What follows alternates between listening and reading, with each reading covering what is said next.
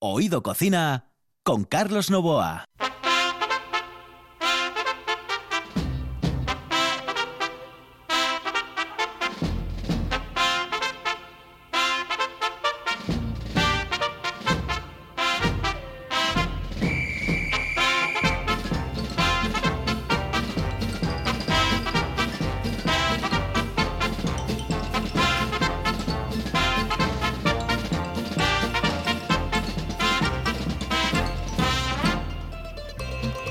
Saludos amigos, muy buenas noches. Esta es la sintonía de RPA y estamos en Oído Cocina.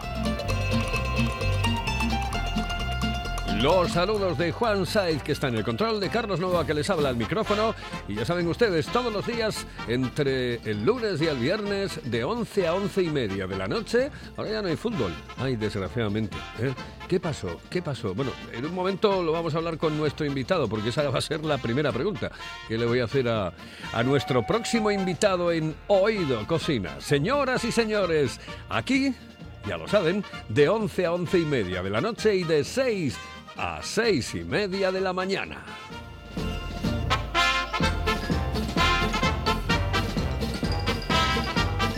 Aquí comienza Oído Cocina. Hello, eh, señorita. ¿Sí? Excuse me. Eh, perdón. ¿Me puedo decir, por favor, dónde puedo comer el mejor cachopo? ¿Es cachopo de Asturias? Es cachopo, claro, pero el mejor Ah. de Asturias, no. El mejor de España y, y, vamos, y del mundo entero. No. En Oviedo, en el Pichote Café de la Tierra, en la Plaza Gabino Díaz Merchán. Pero mejor llame para reservar, ¿eh? Apunte. 984 28 29 27. 984 28 29 27.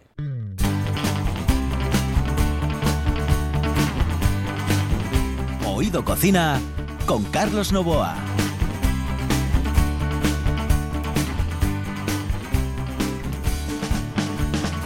Si yo tuviera una escoba, si yo tuviera una escoba, si yo tuviera una escoba, si yo tuviera una escoba, ¿cuántas cosas barrería? Si yo si yo tuviera una escoba, si yo tuviera una escoba. Si yo tuviera una escoba, ¿cuántas cosas barrería? Primero, Hoy entramos en el imperio de los vinos. Señoras y señores, hoy entramos en el imperio de Rías Bajas. hay el motivo, hay de tanto desespero. Y es que hoy tenemos en el estudio a Felipe Ferreiro, porque eh, Felipe Ferreiro pasa por ser el propietario que hereda el negocio que fundan sus padres en 1985. Bueno, con esa jubilación, la jubilación de su progenitor, él se hace cargo y le da una vuelta al tema, porque sí, se llama Sidrería Rías Bajas, pero ahora yo diría que es muchísimo más. Es decir, es otra historia, porque es la sapiencia del vino. Si yo tuviera una escoba, ¿cuántas cosas barrería? Hoy tenemos a Felipe Ferreiro, que vale por dos. Porque vamos, yo me acabo de hacer una foto con él y digo yo, "Ah, yo no soy nadie. Es decir, yo no soy nada, absolutamente nada. Felipe, muy buenas noches, saludos cordiales. Muy buenas noches. buenas noches. Eh, bueno, lo primero, ¿qué pasó ayer? Eh, pasó que se acabó la gasolina ya hace unas jornadas y, y llegamos a donde llegamos. Al final no, no pudo ser. ¿Necesitamos una escoba o como la canción? Necesitamos una escoba, sí. ¿Para barrer todo o no? bueno, una parte. Para barrer una parte, yo creo que este año se hicieron cosas bien. Se volvió a mirar abajo, que es donde creo que, que hay que mirar. Pero no llegó. Creo que no. El equipo era cortito y no llegó a, para el objetivo mínimo. ¿El partido lo escuchabas por la radio o lo, o lo viste por televisión? No, la verdad es que estaba trabajando. Eh, lo que me iba contando mi hermano que estaba en el campo. Ujú. Pero no, no vimos nada de nada. Ah, fue uno de los afortunados que fue al campo. Fue uno de los afortunados, sí. Es- yo, yo realmente ayer lo que eh, lo más lo que más me dolió del partido, ¿eh? yo soy del Oviedo, yo lo reconozco y además, pero yo que quería que ganase el Sporting de Gijón. Siempre quiero que gane el Sporting de Gijón menos al Oviedo y al Madrid. Yo lo tengo muy claro, es decir, yo soy absolutamente claro en esa historia. Em, y ayer, concretamente, lo que más me dolió eh, fue que eh, se focalizase toda la derrota del Sporting de Gijón en el pobre Diego, en Mariño. Es decir, que mm, a mí no me... no, em, eh, la culpa no, no, no es del portero. No, yo creo que no. Yo creo que hay, había muchas más cosas. Eh, sí que es verdad que fallan los dos goles, pero, pero realmente tampoco se creó fútbol para... Ni creo que se creara fútbol, ni creo que tampoco se saliera mucho a por el, por el partido. Yo creo que estábamos ya medio derrotados ya antes de empezar. Bueno, eh, tienes un eh, bar maravilloso, encantador, formidable en la calle Poeta Alfonso Camín, que está en el Llano, en el barrio del Llano, que es un barrio maravilloso, desde donde les hablamos en Oído Cocina prácticamente todos los días de la semana. Y te has especializado en algo. El nombre de, Rías Bajas es mm, Sidrería Rías Bajas. Pero tú, tú ahora te especializas en, en un tema muy concreto, el, el- el- vino. Eh, ¿Cómo surge esta historia del vino? Bueno, surge, yo cojo el negocio cuando lo deja mi, mi padre por jubilación y, y tenía claro que quería darle un poco un enfoque un poco diferente. Sigue manteniendo lo que es el, el negocio que teníamos desde el 85, un negocio muy de barrio, pero darle, implementar más cosas. Entonces, eh, nada, hago mi primer curso de sumiller con David Barro, que yo tenía el legado de Baco en aquella época, aquí en Gijón, que fue el primero que empezó a, especializarse un poco en el mundo del vino y, nada, me engancha totalmente y empiezo a, jugar, como digo yo, con, con vinos en, en el bar por copas. Después, evidentemente, pues sigo formándome, sigo estudiando y es un mundo en el que tienes que seguir continuamente aprendiendo porque realmente cuanto más vas aprendiendo, más ves que, que menos sabes. Realmente es un mundo inalcanzable y que la gente que más controla de vinos en este país, eh, si hablas con ellos, eh, son la gente más humilde y la que más sabe, que sabe muy poquito. Entonces, nada, es una formación continua y es una cosa que a mí me atrapa por, precisamente por eso, porque es un mundo totalmente en movimiento siempre y que no puedes aba- abarcar. Entonces, eh, pues una cosa te lleva a la otra. El otro día eh, estaba en tu bar. Yo pedí un Ribeiro. No soy de vinos, soy reconozco que soy de sidra, me encanta la sidra, pero me gusta también el vino, es decir, y puedo tomarlo sin ningún tipo de problema. Entonces pedí lo que yo conozco más o menos, que es el Ribeiro este que tienes de botella normal y corriente. Pero em, como a tres metros de mí había un tipo que te pide un eh, tinto y empiezo a escuchar una lección magis- magistral de, de- de Felipe. Eh, ¿Eso lo haces con todos los clientes? Sí, Bueno, le preguntas, oye, ¿cómo lo quieres de cuerpo? ¿Cómo? Eh, yo chiflé. sí, intento un poco conocer el gusto del cliente y intentar eh, pues llevarle a un, a un vino que no conozca y que cumpla sus, sus requisitos para gustarle. Y siempre intento, pues, eh, intentar conducirlo, ¿vale? Intentar, bueno, que prueben cosas diferentes, que no se centren solo en, en- en lo, que, en, lo que toma todo el mundo. Entonces, lo que intento es conocer sus gustos, eh, yo conozco bien mis vinos eh, y llevarle a un sitio en el que él disfrute, eh, conociendo alguna cosa nueva. ¿El vino es caro? El vino, es ca- yo creo que no, y en España menos. Todo depende. Eh, al final eh, depende de tu nivel de exigencia, depende de tu sensibilidad, depende de, un poco de, todo. Puedes disfrutar desde vinos baratos, de, menos de 10 euros la botella, y, y después, evidentemente, hay un salto de calidad claro entre los vinos eh, entre 15 y 18 euros de coste a, a los vinos de por encima. Hay un salto clarísimo. Creo que está muy estructurado y en España es verdad que tenemos la suerte de, disfrutar muy buenos vinos a, muy buenos precios. Cada vez hay más entendido, es decir, cada vez hay más eh, gente que cree que sabe de vinos o que entiende de vinos, porque son dos cosas completamente distintas. Uno es eh, creer que uno sabe de vinos y otro saber de vinos. Sí, yo creo que cada vez, por suerte, cada vez hay más gente que tiene ganas de aprender y ganas de probar cosas diferentes y, y- y ganas de, meterse en el, en el mundo del vino. Intentar, eh, pues, probar cosas nuevas, zonas nuevas, países nuevos. Eh, yo creo que eso sí que hay una tendencia hacia eso. Sí que es verdad que hay mucha gente que quiere, que tiene inquietud, pero que no se suelta, que quiere tener el control y tampoco quiere arriesgar demasiado, ni probar cosas demasiado nuevas. Pero sí que es verdad que hay un, número grande de gente que, que viene abierta a probar absolutamente cualquier cosa. Y la suerte que tienen en mi casa, por ejemplo, es que somos muy dinámicos, eh, siempre puedes probar cosas nuevas. Entonces, eh, puedes ampliar tu espectro muchísimo. Imagínate que entra alguien en tu bar, em, eh, no es un especialista en vinos, mm, eh, bueno, no es que no le gusten los vinos, sino que no es un especialista en vinos y que no toma habitualmente vinos. eh, y pa- para empezar a, mm,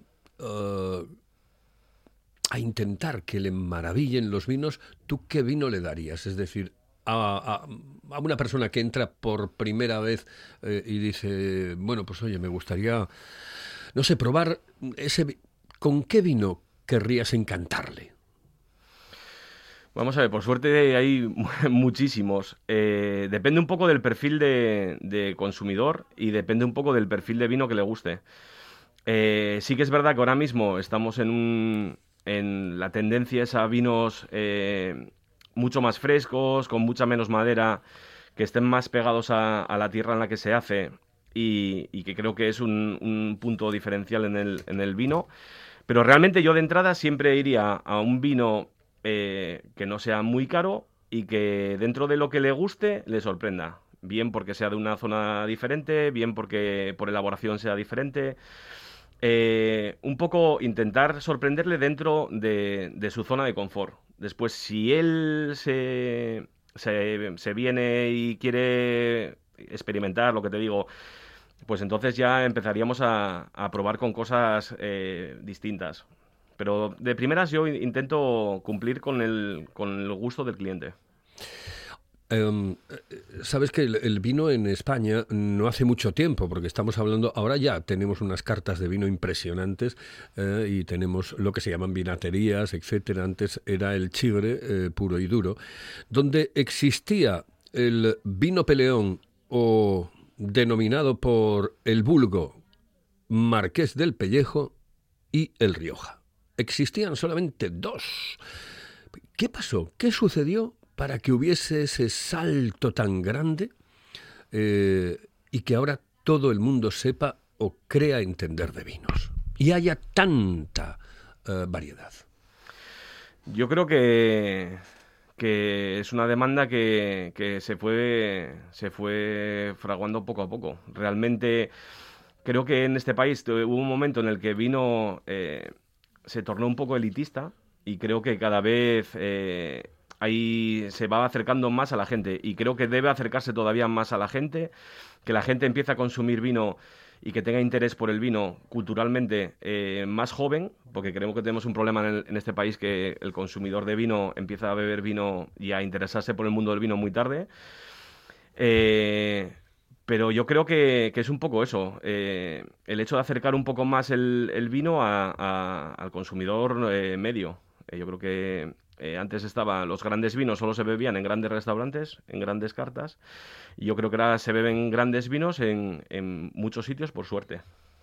¿Y tú qué recomendarías, por ejemplo, un blanco, un tinto, un rosado? Eh, ¿Existe todavía la figura del clarete?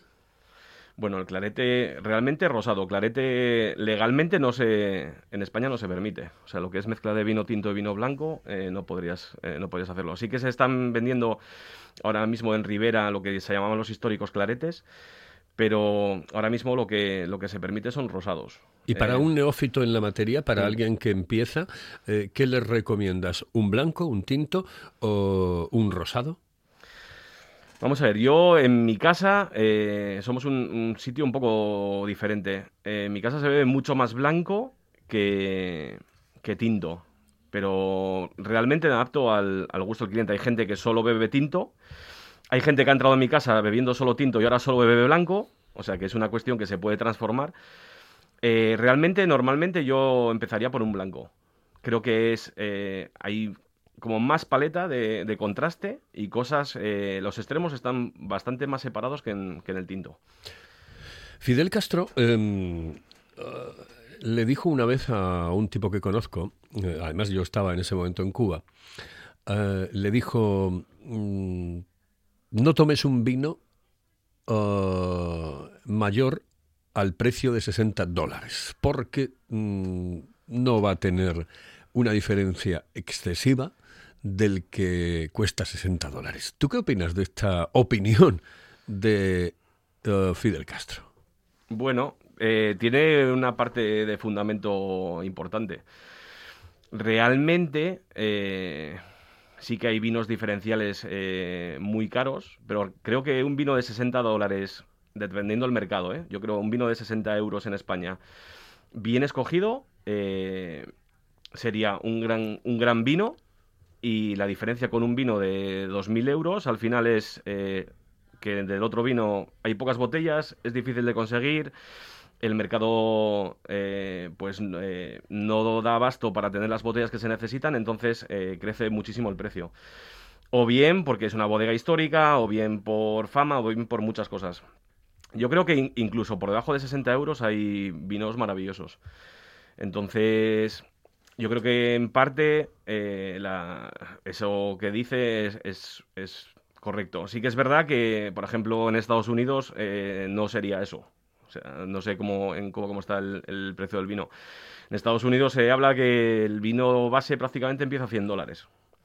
Pero realmente en España con 60 euros puedes beber grandísimos vinos eh, que pueden darte tanta, tanto placer como, como un vino que cueste 500, 600 o lo, que sea. Pero em, yo creo que lo que quería decir Fidel Castro es que en un momento determinado em, ya las diferencias no se notan, eh, no, no hay una diferencia notable entre un vino y otro. Hay mm, posiblemente eso, un tope en el cual digas tú, dice, a partir de aquí ya no vas a notar muchas diferencias y es una tontería porque a veces es una cuestión ya de, perdón, eh, de un sumiller demasiado ex- exquisito.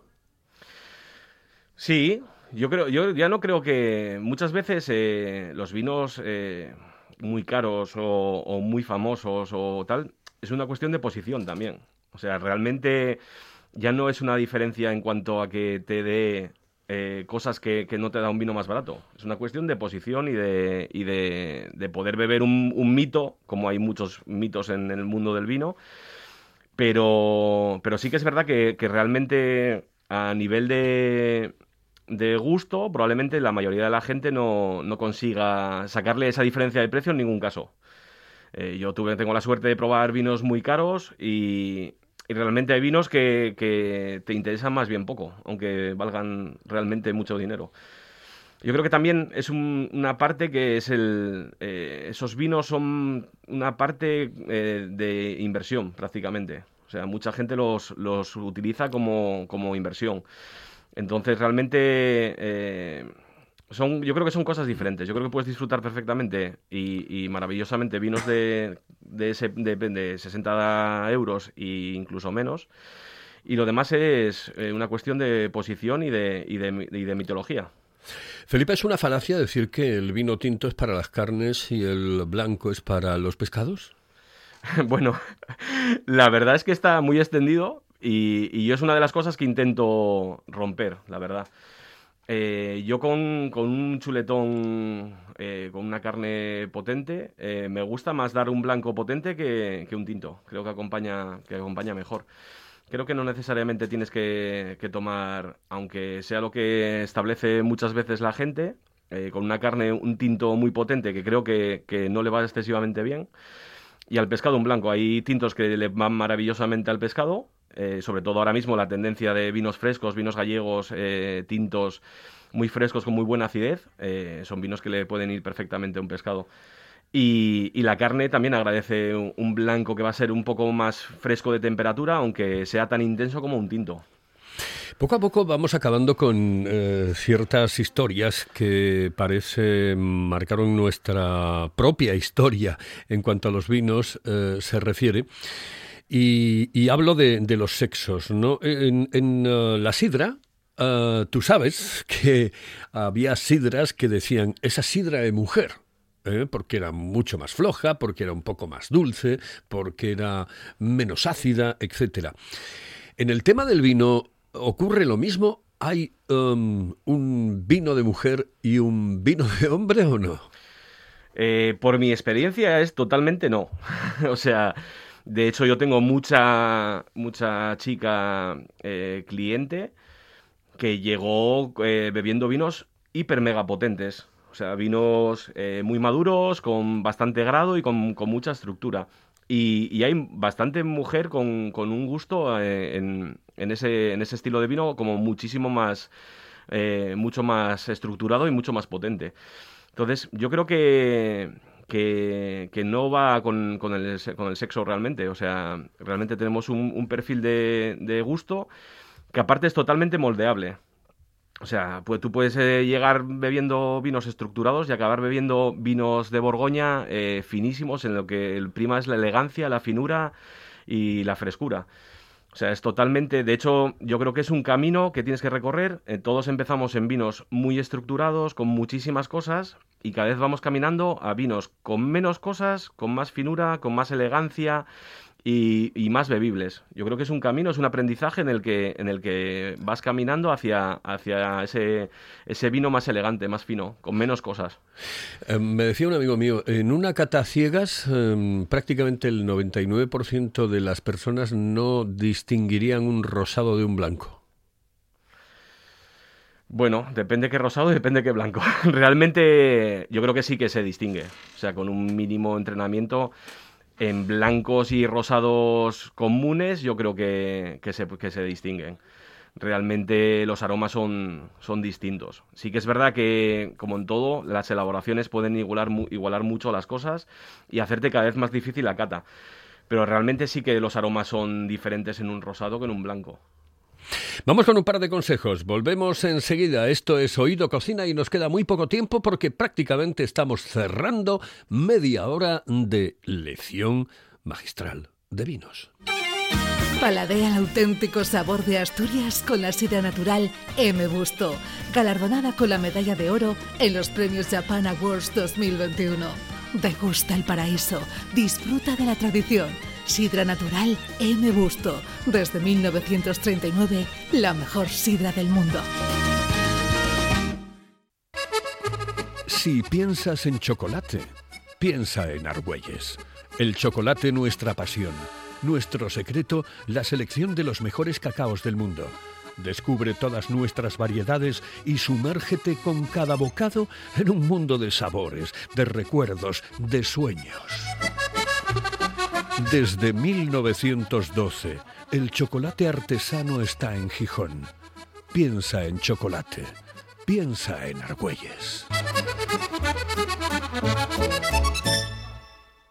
Esto es RPA, la radio autonómica de Asturias.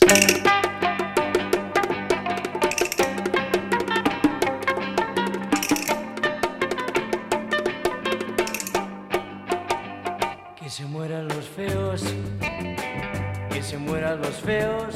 Oído Cocina con Carlos Novoa. Ninguno, ninguno, ninguno de feo. Eh, los feos vamos a echar eh, de menos eh, la máscara, la mascarilla, ¿sabes? Porque parece que dentro de poco tiempo, por lo menos en el exterior, no tienes que utilizarla en, y eso nos hacía un favor. Pero la vida es así de dura y tenemos que aceptar que las pandemias pasan, llegan, pasan, desaparecen y desgraciadamente vuelven.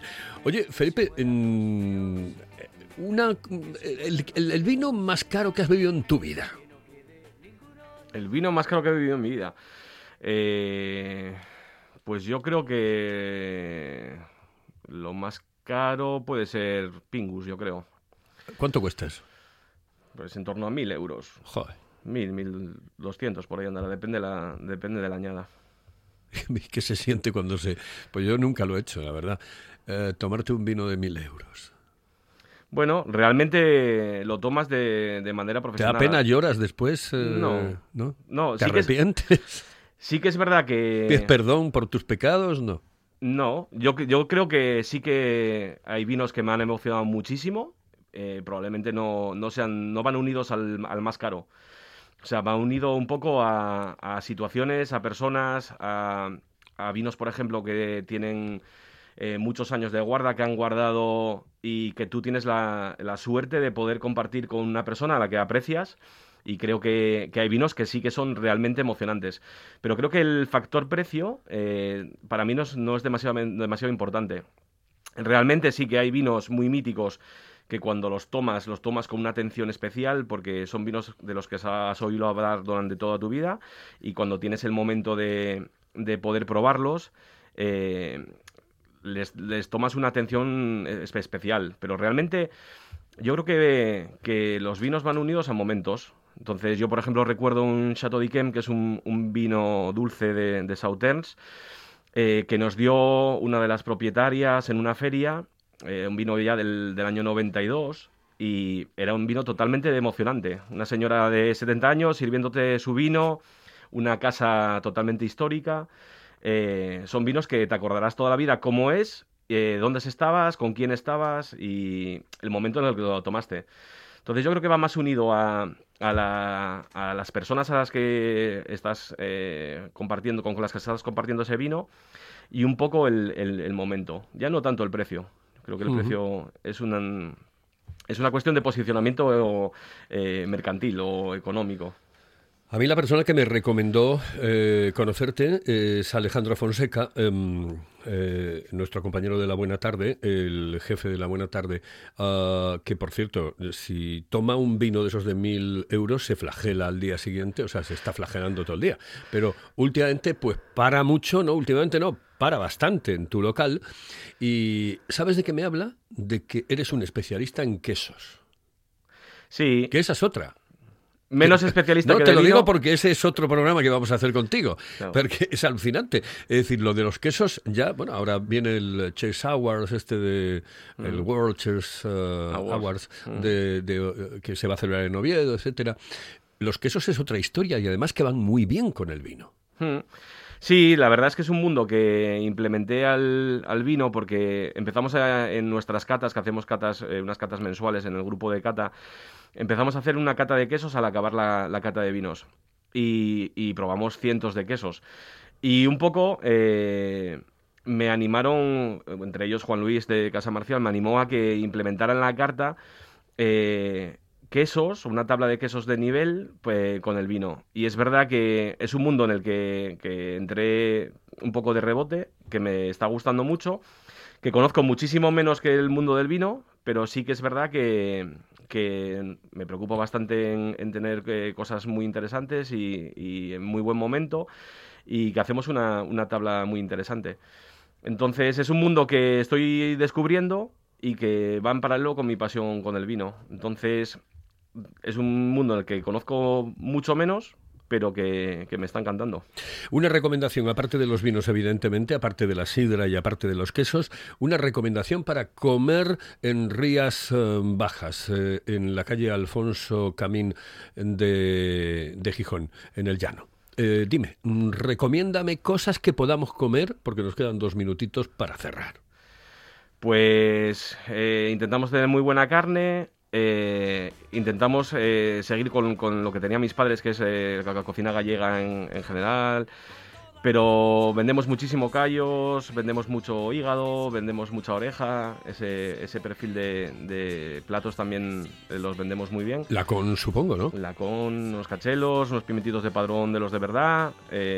Un poco eso es lo que, lo que tenemos.